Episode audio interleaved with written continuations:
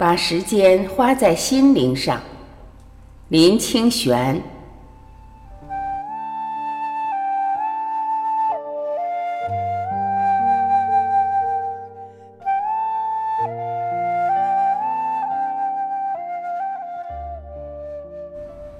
朋友带我去看一位收藏家的收藏，据说他收藏的都是顶级的东西，随便拿一件来都是价于千万。我们穿过一条条的巷子，来到一家不起眼的公寓前面。我心中正自纳闷：顶级的古董怎么会收藏在这种地方呢？收藏家来开门了。连续打开三扇不锈钢门，才走进屋内。室内的灯光非常幽暗，等了几秒钟，我才适应了室内的光线。这时才赫然看到整个房子堆满古董，多到连走路都要小心，侧身才能前进。到处都是陶瓷器、铜器、锡器。还有好多书画卷轴，拥挤地插在大缸里。主人好不容易带我们找到沙发，沙发也是埋在谷物堆中。经过一番整理，我们才得以落座。我不知道怎样才能形容那种感觉：古董过度拥塞，使人仿佛置身在垃圾堆中。我想到，任何事物都不能太多。一到太的程度就可怕了。我们都喜欢蝴蝶，可是如果屋子里飞满蝴蝶就不美了。再想到蝴蝶就会生满屋的毛毛虫，那多可怕！我们都喜欢鸟，但鸟太多也是会伤人的。希区柯克的名作《鸟》，那恐怖的情景想起来汗毛都要竖起。正在出神的时候，主人端出来一个盘子，但盘子里装的不是茶水或咖啡，而是一盘玉。因为我的朋友向主人吹嘘我是个行家，虽然我据实的极力否认，主人只当我是谦虚，迫不及待地拿他的收藏要给我鉴赏了。即使如此，我也只好一件一件地鉴赏，并极力地称赞。在说一块茶色玉时，我心里还想：为什么端出来的不是茶水呢？看完玉石，我们转到主人的卧房看陶器和青铜。我才发现，主人的卧室中只有一张床可以容身，其余的从地面到屋顶都堆得密不透风。虽然说这些古铜都是价于千万。堆在一起，却感觉不出它的价值。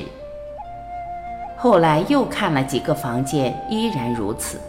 最令我吃惊的是，连厨房和厕所都堆着古董，主人家已经很久没有开火了。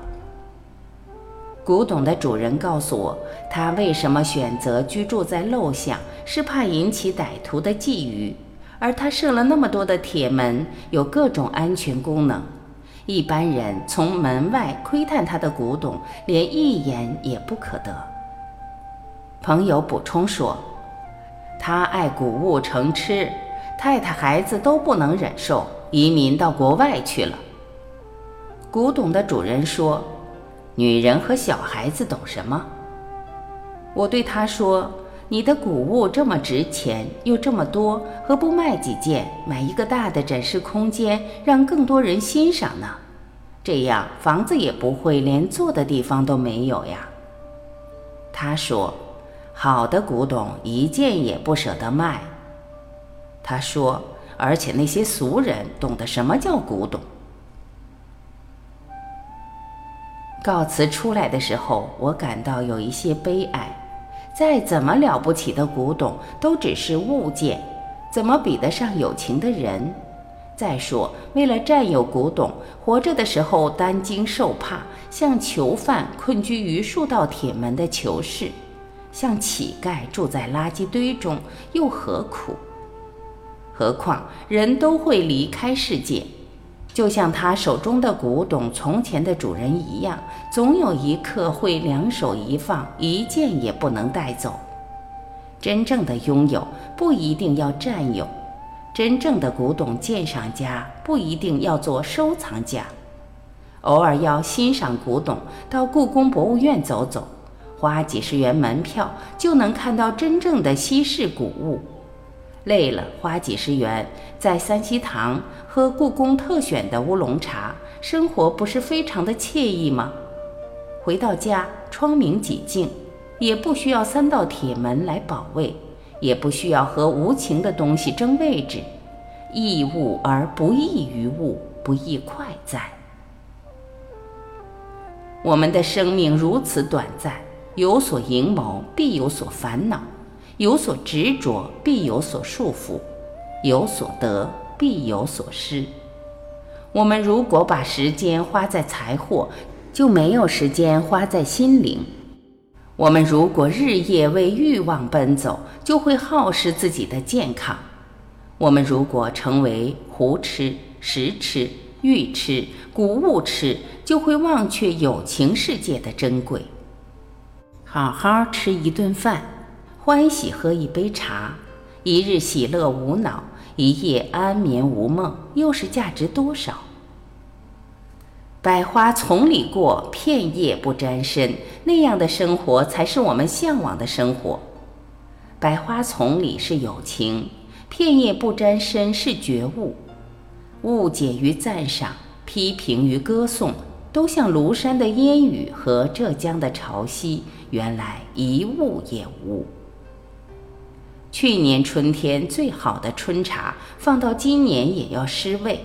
所以今年要喝今年的春茶，年年的春茶都好。我眼前的这个粗陶茶杯也很好，古董、古物、钻石、珍珠，乃至一切的背负，留给那些愿意背负的人吧。